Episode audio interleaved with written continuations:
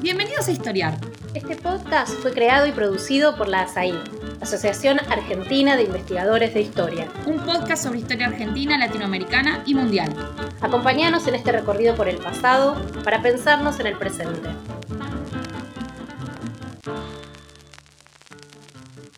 Bienvenidos y bienvenidas a un nuevo episodio de Historiar.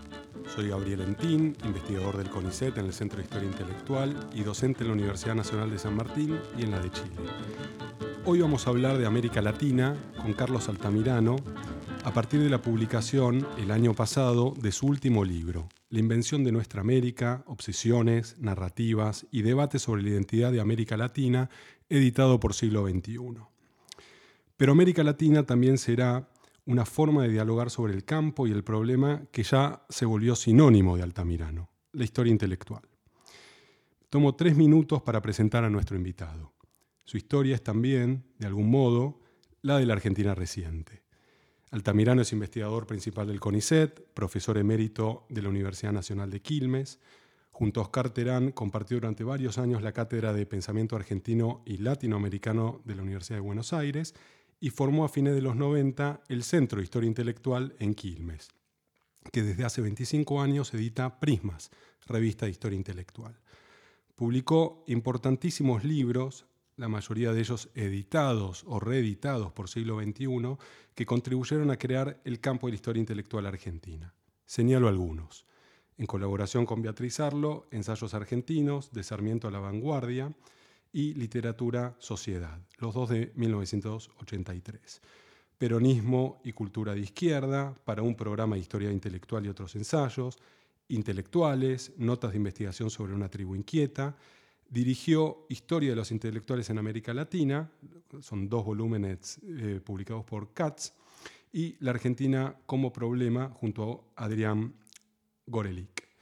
Como si esta trayectoria no fuera suficiente, recibió en 2014 el premio Conex de Platino y otros prestigiosos reconocimientos. Pero esta es una de las formas de presentar al Altamirano. Hay otra, menos institucional, que tiene que ver con su rol de intelectual. Por esta categoría no me refiero a la idea del intelectual experto, excepcional, que mira por arriba a la sociedad. Por el contrario, Altamirano defiende y ejerce la idea del intelectual ciudadano, que anima la discusión pública, que reflexiona sobre la vida cívica y donde la democracia emerge como problema central. En su caso, la democracia argentina desde la segunda mitad del siglo XX. Altamirano comenzó con este recorrido en el mundo de las ideas en los 60, tenía 20 años, a través de su primera experiencia formativa en Corrientes, de donde es oriundo. Luego como estudiante de letras en la Universidad Nacional del Nordeste, en el Chaco, fue maestro de escuela primaria, militante político en el Partido Comunista, del cual luego se distanciaría. Cito estas experiencias que Altamirano cuenta en Estaciones, esa suerte de autobiografía de su biblioteca básica, editada por Ampersand, porque cada una de ellas está atravesada por lo que podríamos llamar la zona Altamirano, una república de las letras en el confín del mundo austral, donde libros de distintas disciplinas, amigos y colegas marcarían su labor lectora que lo convertiría primero en un hombre de revistas y editoriales en un contexto adverso como el de la dictadura militar. Creo que la zona Altamirano es central para entender el paisaje cultural argentino a partir de la restauración democrática a principios de los 80 e incluso antes. En esa zona confluyen la revista Los Libros, Puntos de Vista, que fundaría en 1978 junto a Sarlo, Ricardo Piglia y a la que luego se sumarían Hugo Besetti y María Teresa Gramulio.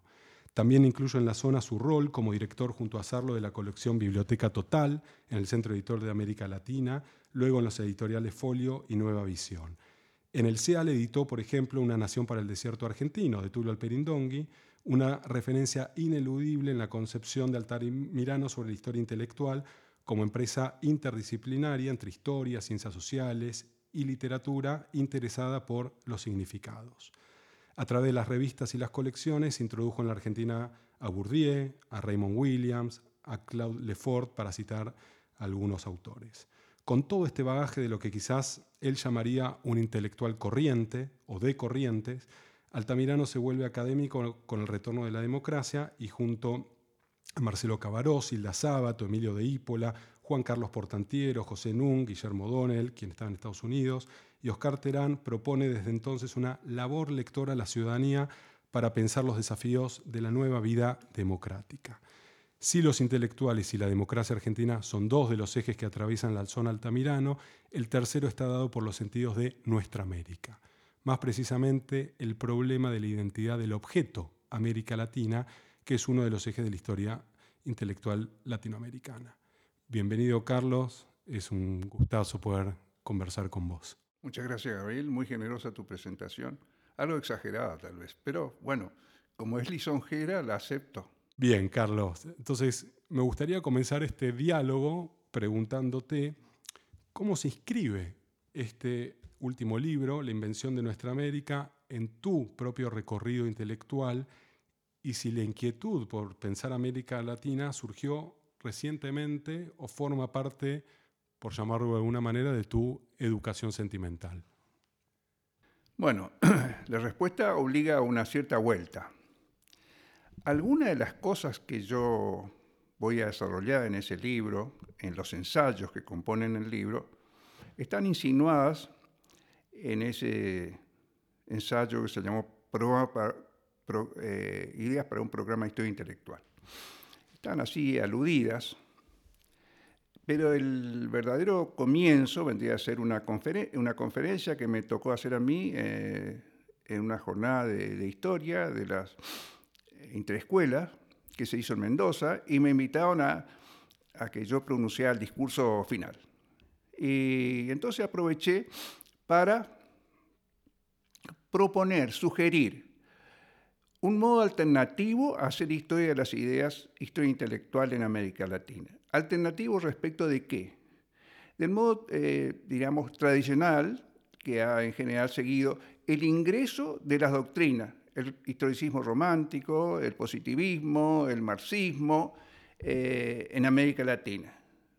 Y eso quiere decir eh, apartarme de ese patrón, de ese modelo, y sugerir otro, que sería el de las cuestiones en, torno de las cuales se ha desarrollado la preocupación de las élites culturales latinoamericanas, y después a través de qué esquemas, qué conceptos, qué doctrinas pensaron esa cuestión. ¿eh? Eso quiere decir, por, doy un ejemplo. Eh, el caudillo. Entonces, retomo aquí una idea de Marangeno. Marangeno dice, una idea es una palabra unida a una tesis y un conjunto de demostraciones y relatos destinadas a sostener esa tesis.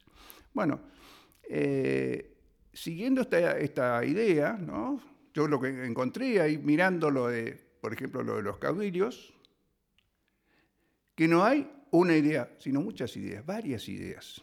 Y la de eh, Sarmiento, por ejemplo, que fue importante, uno podría decir que hay un discurso fundador, que es el de Facundo de Sarmiento, no va a ser la que vamos a encontrar en Laureano Valenilla Lanz, mientras para Sarmiento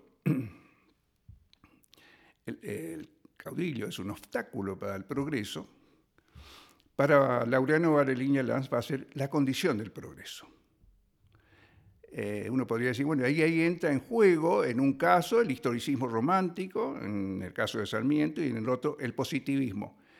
Pero vuelvo a decir, eh, fue la utilización de esquemas, conceptos, doctrinas para pensar cuestiones que las élites consideraban claves, eh, decisivas para la, marcha de estos países, para que estos países encontraran la modernidad, como diríamos ahora.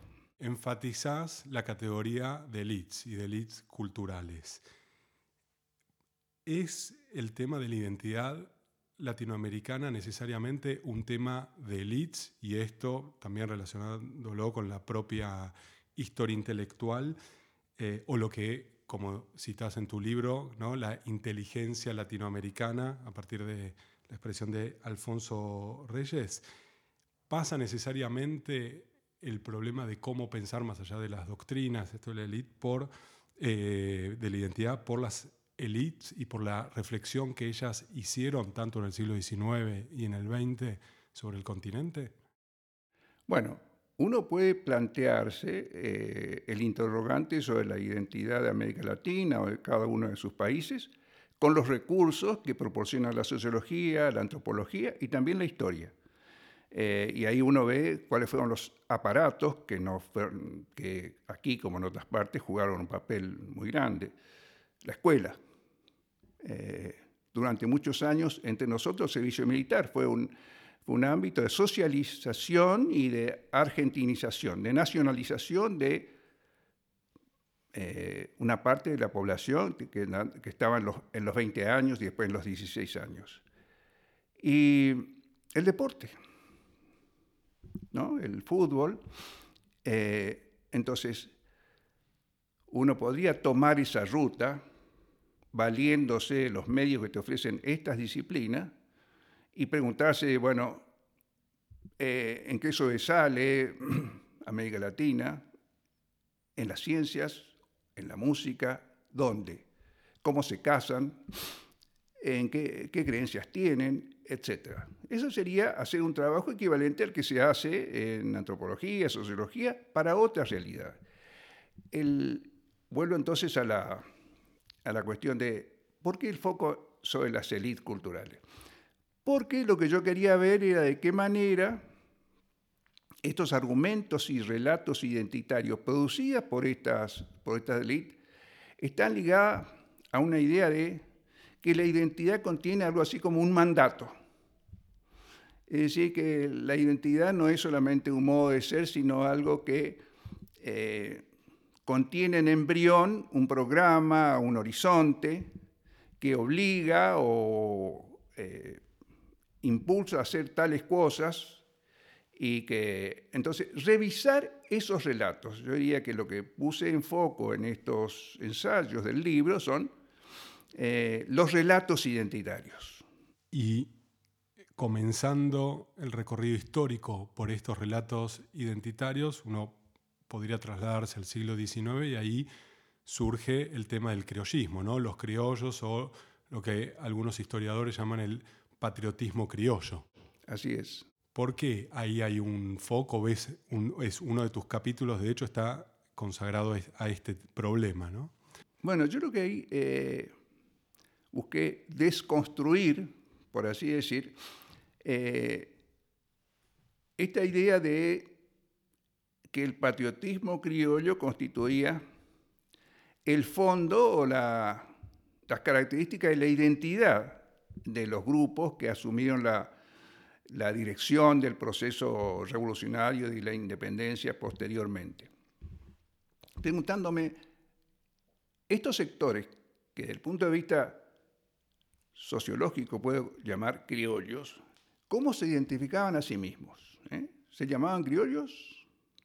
Y ahí viene la cuestión de que esta designación criollo tenía un sentido inferiorizante para aquel, para aquel que era objeto de una designación de ese modo.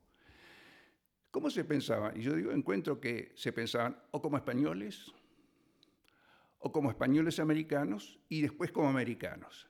Entonces, rescato esta autodenominación porque la otra, la de criollos, era, ¿cómo decirlo?, una heteroidentidad. Era el otro el que asignaba esta identidad y que esta, eh, esta denominación tenía este efecto sobre eh, aquellos que eran objeto de, este modo de ser nombrados.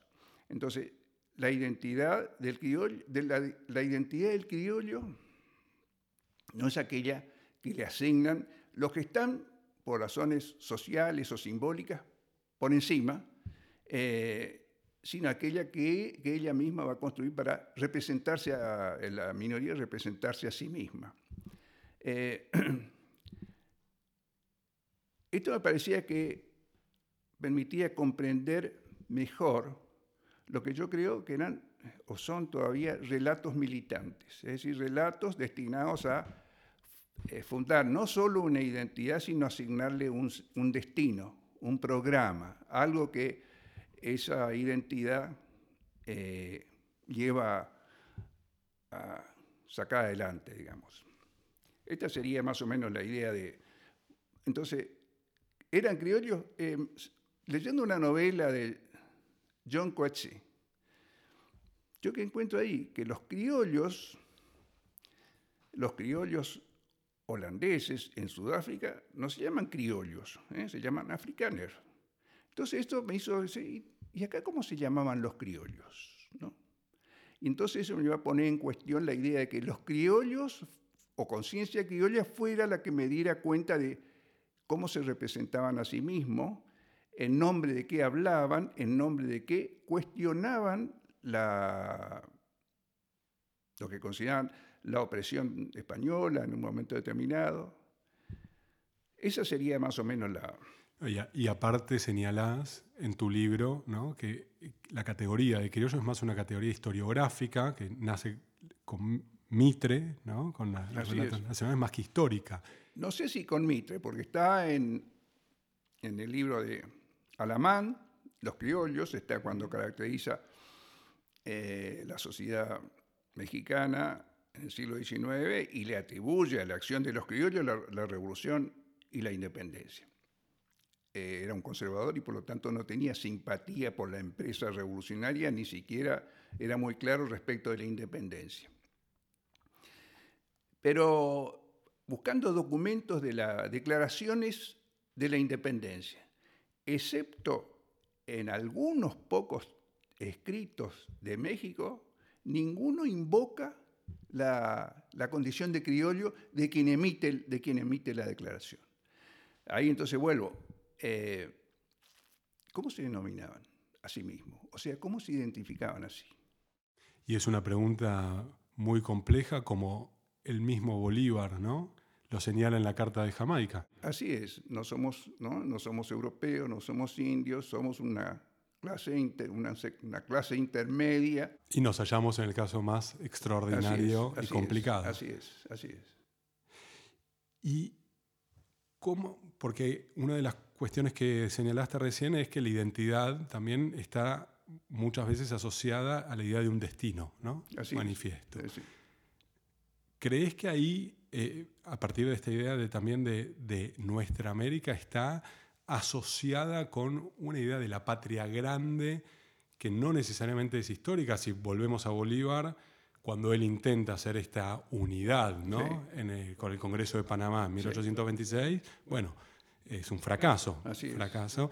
Y las independencias, lo que vemos, más que unidad, es guerra. Así es.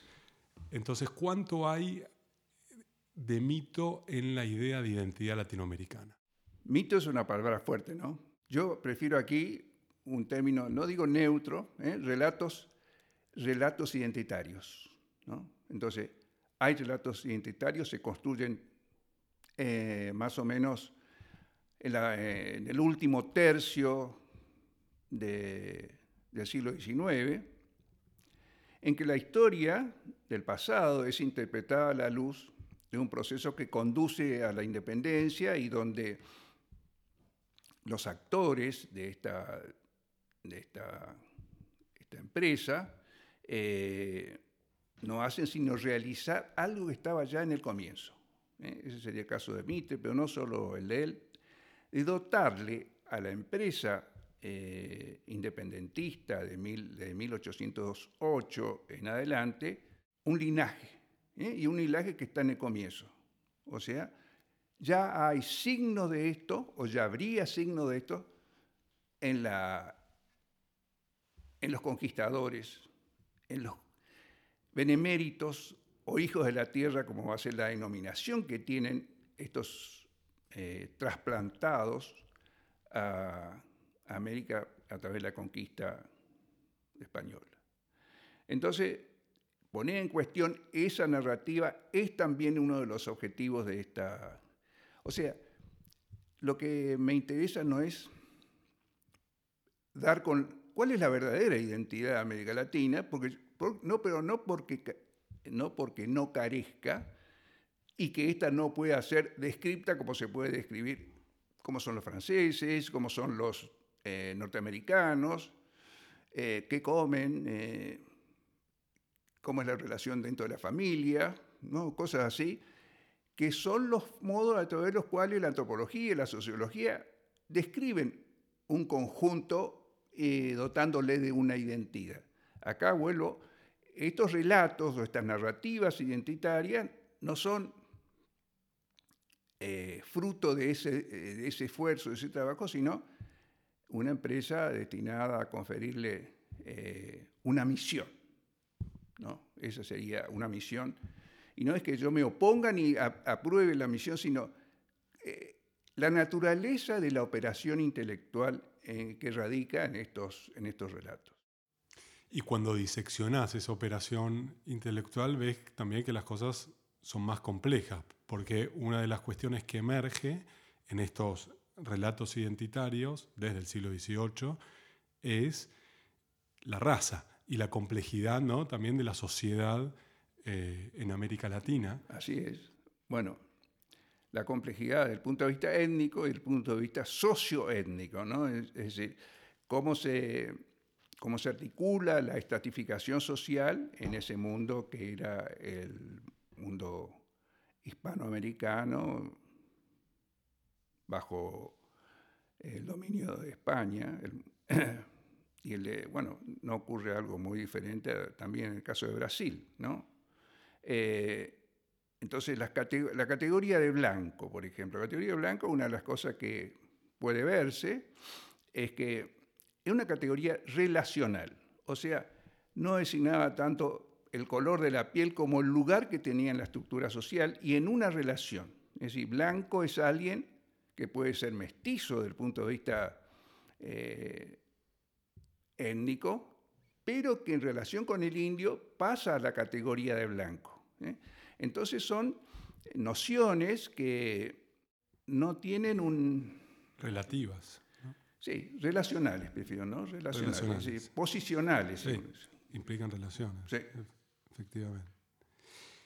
Y un tema interesantísimo que creo que recorre también los siete capítulos de tu libro es la idea de que no nos basta América Latina para pensar la identidad latinoamericana. Es decir, siempre estás estableciendo como un ida y vuelta con el afuera, ya sea Estados Unidos, ya sea Europa, ¿no? por ejemplo, bueno, en las independencias el, otro español, eh, el tema de la categoría ¿no? América Latina en oposición a, la América anglosajona y eh, la guerra hispano-estadounidense ¿no? a, fines del siglo XIX. Sí, la guerra pues, por Cuba, digamos. Exacto, entonces, ¿es así? O sea, ¿necesitamos salir de América Latina para pensar esta identidad también? no es necesario salir de América Latina en el sentido de que en realidad América Latina o los que se ocupan, los estudiosos, ¿eh? historiadores, antropólogos, arqueólogos, eh, lo que hacen es apropiarse de herramientas que en general no han sido producidas acá. Pero eh, quiero añadir algo. Hace unos años, ya no me acuerdo son unos cuantos años, eh, yo impulsé una obra colectiva eh, que se llamaba algo así como eh, Conceptos Críticos de, Sociología. Yo seleccioné 50 voces y ahí participaban estudiosos de toda América Latina. ¿Y qué es lo que yo quería? Y eso creo haberlo, haber logrado en ese libro ¿Qué es lo que yo quería? Y conté para eso con la colaboración de estudiosos, todos eh, de nota de América Latina, era ver, por ejemplo, sea la noción que, tomara, qué inflexión había tenido esa voz en su eh, incorporación al lenguaje sociológico o antropológico eh, latinoamericano. Se pensara en la noción de campo intelectual, en cualquiera de las nociones eh, eh, recibidas y asumidas y este, convertidas en instrumentos de estudio, eh, a la hora de referirse a la experiencia local o la experiencia de, América Latina, qué inflexión cobraban, qué, qué había de nuevo, qué coloratura ¿eh? le, imprimía la experiencia latinoamericana a, esas voces. Entonces ahí veo un movimiento. Uno, de importación o de incorporación. Y la otra de adaptación a contextos que no eran los contextos eh, originarios. Eh, un poco eso es lo que veo yo que, ocurre, ¿no? Eh, tomemos cualquiera de, las orientaciones que, en que pensemos, vamos a encontrar ahí que hay una recepción y reelaboración de nociones, eh, doctrinas, procedentes en general o durante mucho tiempo de Europa y después a partir de este momento también de los Estados Unidos. sobre todo, por ejemplo, la problemática del desarrollo ¿eh? y que esta, esta comarca es una comarca del subdesarrollo.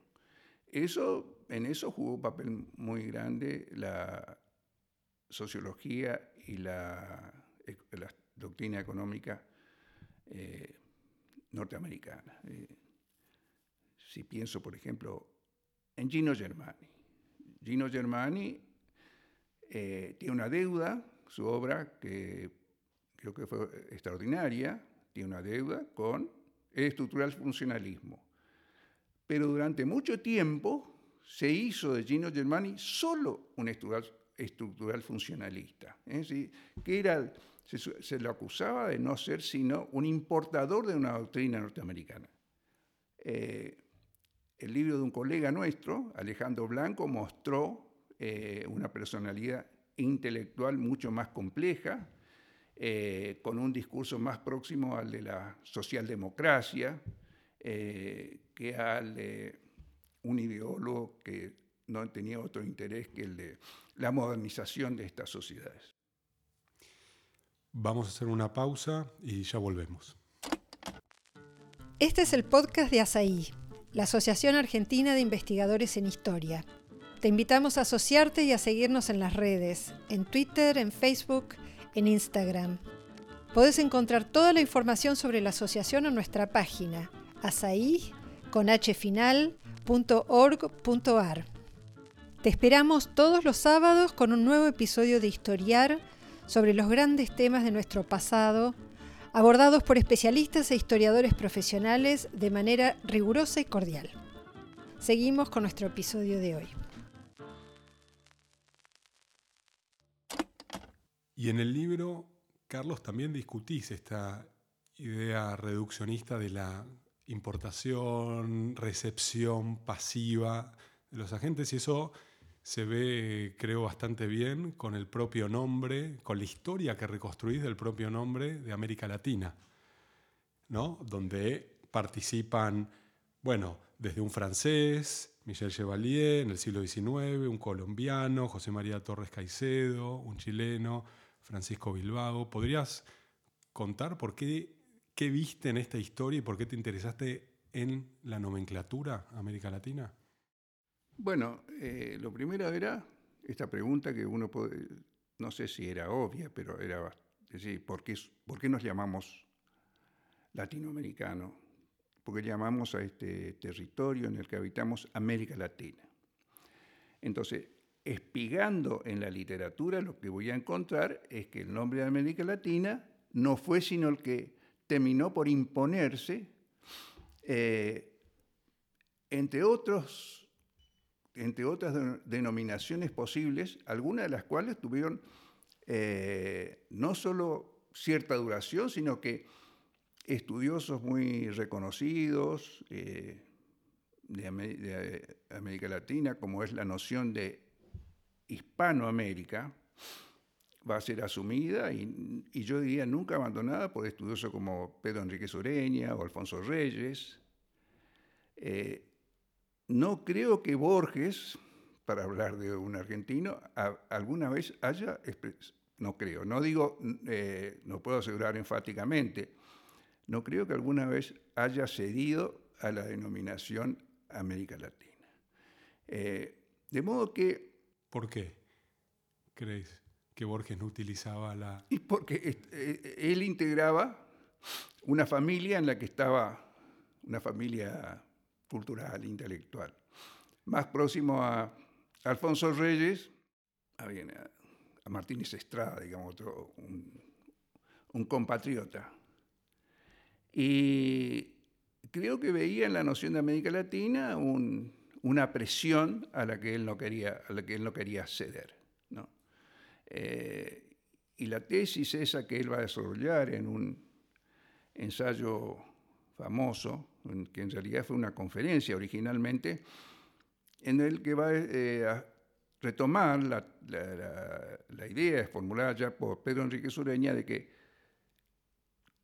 la herencia cultural que teníamos era toda la cultura occidental, que no, no debíamos comportarnos eh, ignorando ese hecho, ni comportarnos como se comportan, él dice, bueno, no tener eh, lealtades como el escritor italiano puede tener con, su propia cultura, o el francés con la suya, nosotros podemos comportarnos libremente eh, respecto de ese bagaje. Eh, así que Borges es crítico respecto de los proyectos de argentinización que cortan el lazo, ¿no? Pero no con, el pasado, sino aún hoy, ¿eh? con el presente, en la relación que nuestras literaturas deberían tener con la literatura no con la propia literatura, sino con la literatura universal. ¿eh? Eso, eh, pensaba que eso era lo que podía engendrar una voz poética eh, en estos países. De lo que estás hablando entonces también es de, la relación problemática ahí entre identidad latinoamericana y nacionalismos. Así es, efectivamente. a ver, yo creo que los Antonio Cándido, no sé si. Antonio Cándido, un este, sociólogo, antropólogo, pero es conocida su obra sobre todo como historiador de la literatura brasileña. Bueno, la primera afirmación de Antonio Cándido es que la literatura de estos países procede, es parte de la literatura occidental. Uno podría decir que eso es obvio, ¿no? Pero tenía un sentido polémico esta, esta, esta afirmación. Eh,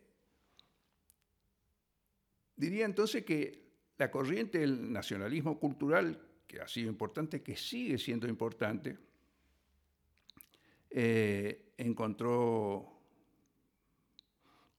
controversias por lado de algunas figuras salientes de la cultura de, nuestros países. ¿eh? Cito el caso de Antonio Candio, que es un, fue un gran crítico, o puede ser el caso de, Borges, se, se podrían nombrar otros. ¿no? Y volviendo al nombre América Latina, ¿qué, viste ahí entonces cuando em, eh, comenzaste a explorar la utilización? Porque por lo que eh, afirmás es bastante tardía la generalización del nombre América Latina. Así es. Eh, yo sigo ahí la, ruta abierta por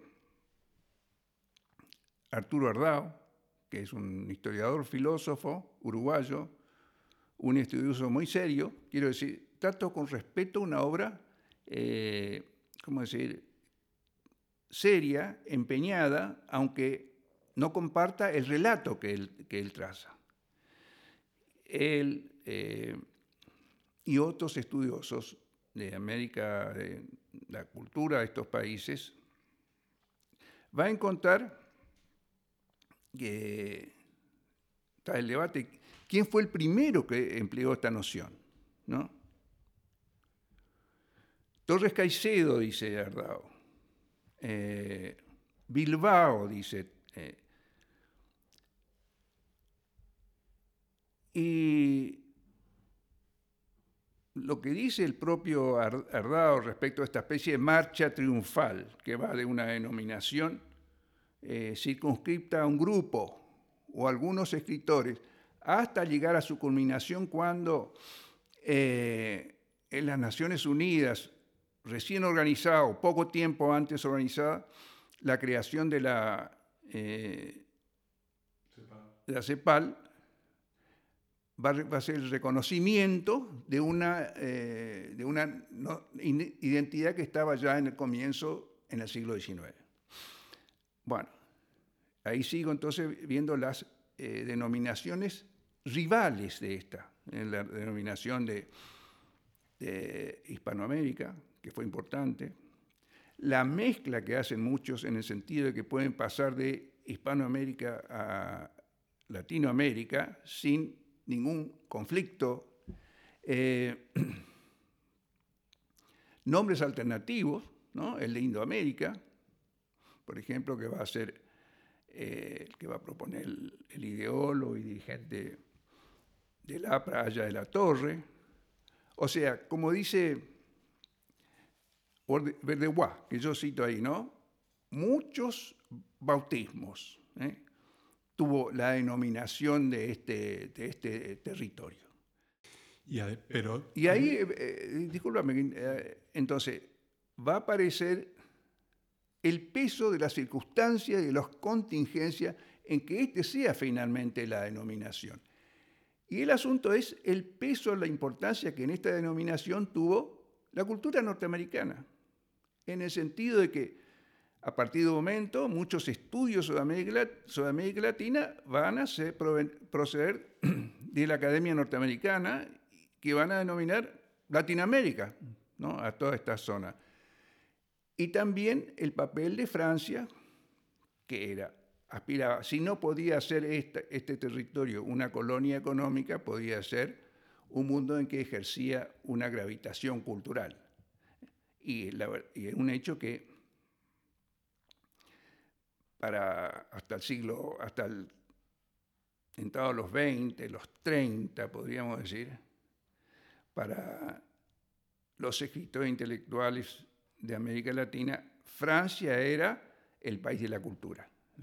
Pero paradójicamente ahí también había, uno podía pensar que bajo el nombre de América Latina eh, se escondía un proyecto imperialista, de la Francia, ¿no? de Napoleón III, la invasión en México, en México y Francia como la cabeza de la raza latina. Sí, así es. Eh, pero ese fue un episodio importante que mostró el papel ideológico que tenía la noción de América Latina. ¿eh? En, nombre de, esa noción, de esa definición de este, de este territorio, para garantizar el, eh, el, predominio de los latinos, eh, Napoleón III va a apoyar esa, esa empresa de, conquista de México, de imposición de un soberano extranjero en México.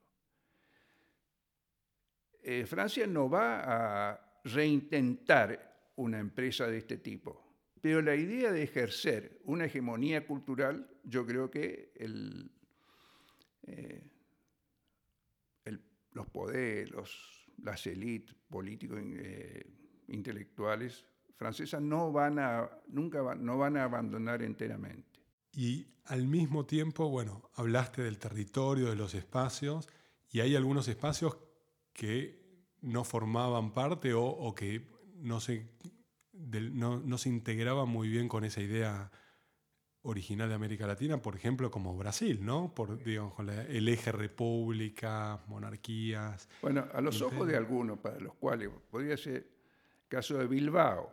Bilbao que era alguien de lo que llamaríamos un socialismo cristiano,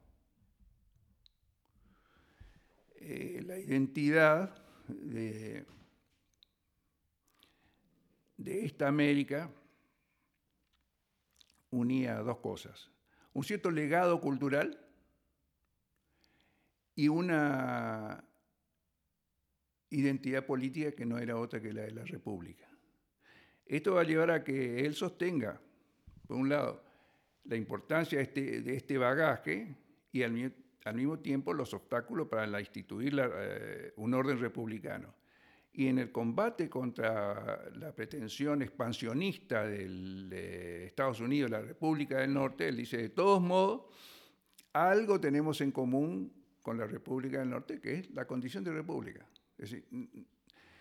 de modo que el uso fácil de Bilbao encuentra obstáculo cuando eh, se leen los textos según lo que los textos mismos dicen. No tomar una frase, sino ver eh, cómo era ese, discurso por el cual ni Brasil ni Paraguay podían ser parte de América Latina.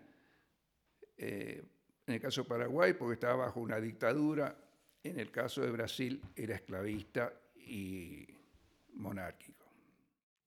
Y continuamente esta relación entre, ¿no? con el exterior y donde ahí surge, bueno, también lo, desarrollas en tu libro como un, hecho muy importante en esta concepción, ¿no? en esta formación de la identidad latinoamericana, es el arielismo. ¿no? El, arielismo. Eh, uno podría llamar, ahora darle un título, fue un manifiesto, ¿eh? lo que uno llamaría hoy un manifiesto.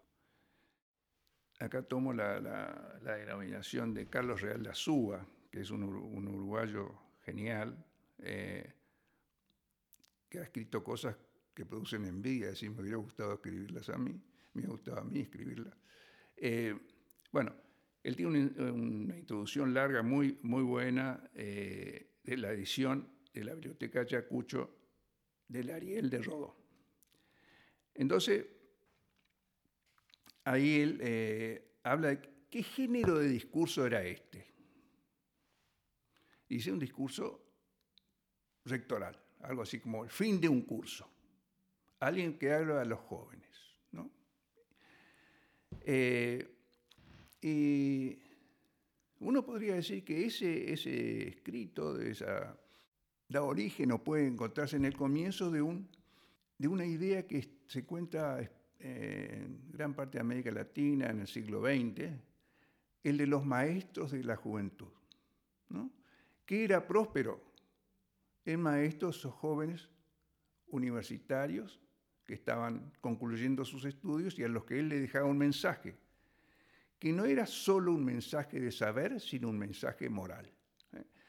¿Y qué van a hacer los maestros de la juventud, como podría decir uno, Justo Sierra o José Ingenieros, ¿no?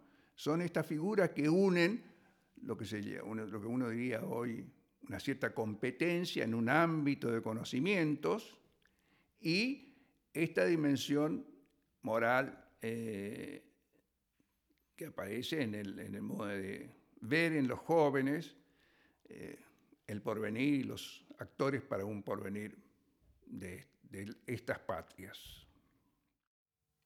Pero también ¿no? en esta reactualización de, la tempestad de, Shakespeare, distinguirse de Estados Unidos. Así, él hace, no, es el primero, eh, no el primero que usa, hace un uso, ¿cómo llamarlo?, filosófico de la tempestad y todo indica que, que obró la, gravitación de esta idea en, en Rodó. Pero bueno, es así. No fue el primero, a otros también, y lo de Calibán tampoco fue una expresión que aparece solo o por primera vez en Rodó. ¿eh? Está en Rubén Darío, está en Grusac.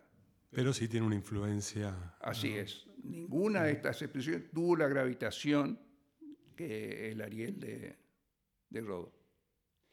Y siguiendo ya con el siglo XX, ya hacia el final de tu libro, te concentras en un año, 1936, con dos reuniones importantes, una la de, del PEN, ¿no? el Congreso Internacional del PEN, el primero en América Latina que se realiza en Buenos Aires, de la Asociación de Poetas, Ensayistas y Novelistas, y en el mismo momento, o prácticamente eh, con muy pocos días de diferencia, la reunión para la conversación de la Organización de, la Sociedad de las Naciones, para la cooperación. ¿Por qué son relevantes estos encuentros de intelectuales en relación a a la idea de tu libro, ¿no? Para pensar la identidad en América Latina. A ver, bueno, hay una cuestión por la cual es importante, diría primero, uno de los grandes ensayos de Alfonso Reyes es el discurso que él pronuncia en esa, en esa reunión, ¿no? Eh, quiero decir que hay algunos frutos de esa reunión.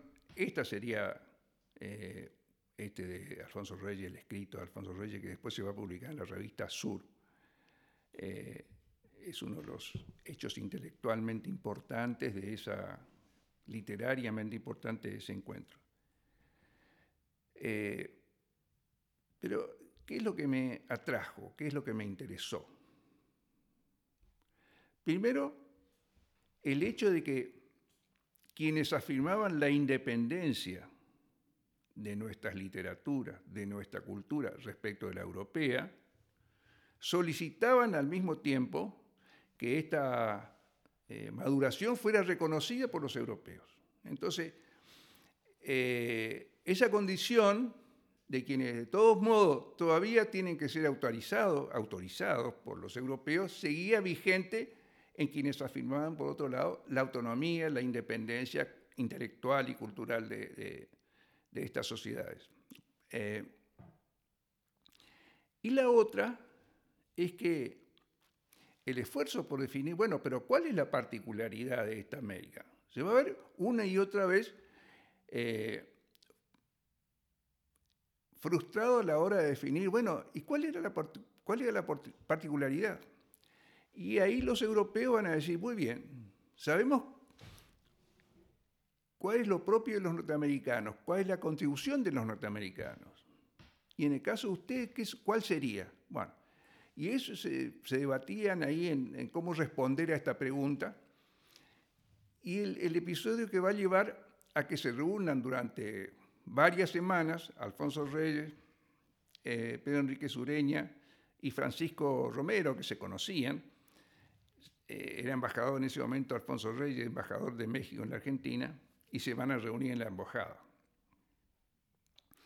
Bueno, discuten. Eh, lo único que se queda como testimonio de, esas conversaciones son, es un, escrito de Alfonso Reyes que registró algo, mucho, poco.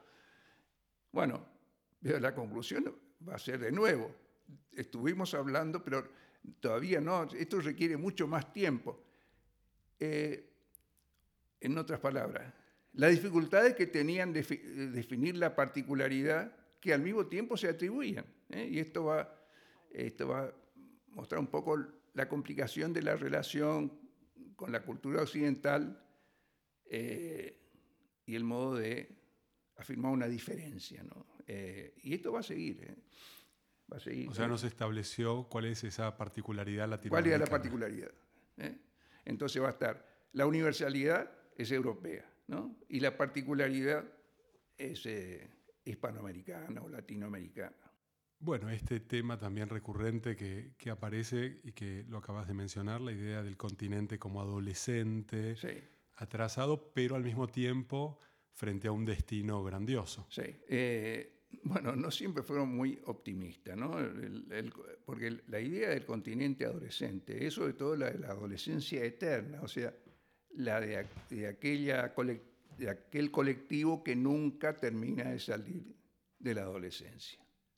Esto, ya para concluir, estamos casi eh, terminando eh, este diálogo interesantísimo, me lleva a una última pregunta que tiene que ver, bueno, hablamos muchísimo, creo que la, palabra que más usamos es identidad, pero es una palabra que pareciera escaparnos, ¿no? que pareciera diluirse un poco, porque no, no es demasiado claro cuál es el sentido. Vos mismo decís que, bueno, la identidad no se busca, no se puede este, decir, ¿no? Acá está la identidad, entonces es contingente y sobre todo implica un proceso, interacciones, relaciones, como dijiste, ¿no? exterior, interior, de subjetividades. ¿Cómo entonces podrías, ya para cerrar, sintetizar la manera en, cómo se podría pensar el problema de la identidad? ¿Cómo, cómo lo ves vos? Si es entre los, entre los múltiples sentidos que tiene este concepto. Te voy a contestar, pero digo antes algo. Eh, otra de las cosas que quise poner en cuestión en el, libro es la idea de que hay algo así como un punto cero de la simbolización. O sea, el que llega a ver cómo son las cosas. sean los primeros conquistadores que vieron cómo era esta naturaleza, sus animales, o sea después, cuando se piensa que la pampa eh, es la, primera, el primero que le echa una ojeada a la pampa es Echeverría. O la revolución. Sí. Entonces, la idea de que hay algo así como un punto cero, en, eh, que no hay una simbolización previa y que alguien ve las cosas tal como son. ¿no? Y entonces ver de qué manera en realidad la mirada de los primeros españoles está marcada por una cultura eh, que en parte es la cultura religiosa, en parte es la de los clásicos antiguos, eh, griegos, latinos, y que todo eso está en, el modo en que miran lo que ven. Entonces, no se trata de qué dice que ven, sino qué es lo que ven. Eh, eso, eso es otra cosa que busqué poner en cuestión, la idea de... Y que me valgo del el libro fantástico de Adolfo Prieto, ¿no? que muestra el papel que tuvieron para nuestros primeros grandes intérpretes, Alberti, Echeverría, Sarmiento, los viajeros ingleses. Y él muestra muy bien la deuda que nuestros grandes clásicos, que él no niega que sean nuestros grandes clásicos, pero la deuda que ellos tienen con esta otra visión, que por otro lado era heredera de los viajes de Humboldt y un modo de eh, pensar, de escribir la naturaleza. Sí, lo de la, eh, respecto de la, la identidad es un problema. ¿no? En sentido de Porque parece una categoría estática, ¿no? a diferencia de no sé, las identificaciones. Sí. Entonces, eh, esa pregunta que hace un filósofo francés que dice, bueno, ¿por qué cuando digo identidad digo cosas que no quiero decir? ¿no? De todos modos, lo que él dice, por ejemplo, una identidad, cuando yo digo, porque él toma esa frase famosa de Heráclito, nadie se baña dos veces en el mismo río. ¿no? Y él dice, si yo entiendo por río, no el agua que corre, sino una cuenca que está siempre situada en un mismo lugar, sí me baño dos veces en el mismo, en el mismo río. Entonces, no me baño en las mismas aguas, pero sí en el mismo río. Bueno, algo de esto ocurre con la, identidad, ¿no? Que hace suponer eh, un elemento fijo y, en realidad es un proceso de resocialización eh, que tiene varios, varios momentos en el sentido de, bueno, hay una socialización de cuando soy niño, voy a la escuela primaria, aprendo tales o cuales cosas respecto del país o de la provincia de la que soy, pero no es la única socialización que voy a experimentar y que me va a hacer eh, un adulto y aún después de la, de, la, de, la, adultez. Por lo tanto, hay una cierta dinámica eh, que nadie gobierna, pero que opera sobre todos, todos nosotros. Eh, diría eso. Y es muy llamativo hasta qué punto tu libro, La invención de nuestra América, está ligada al presente, ¿no? a todo este presente de casi de difícil lectura latinoamericano y sombrío, podríamos decir. Sí, bueno, ya me vas a hacer hablar. Muchísimas gracias, Carlos. Gracias, Nos encontramos próximamente en un nuevo episodio de Historia. Muchas gracias.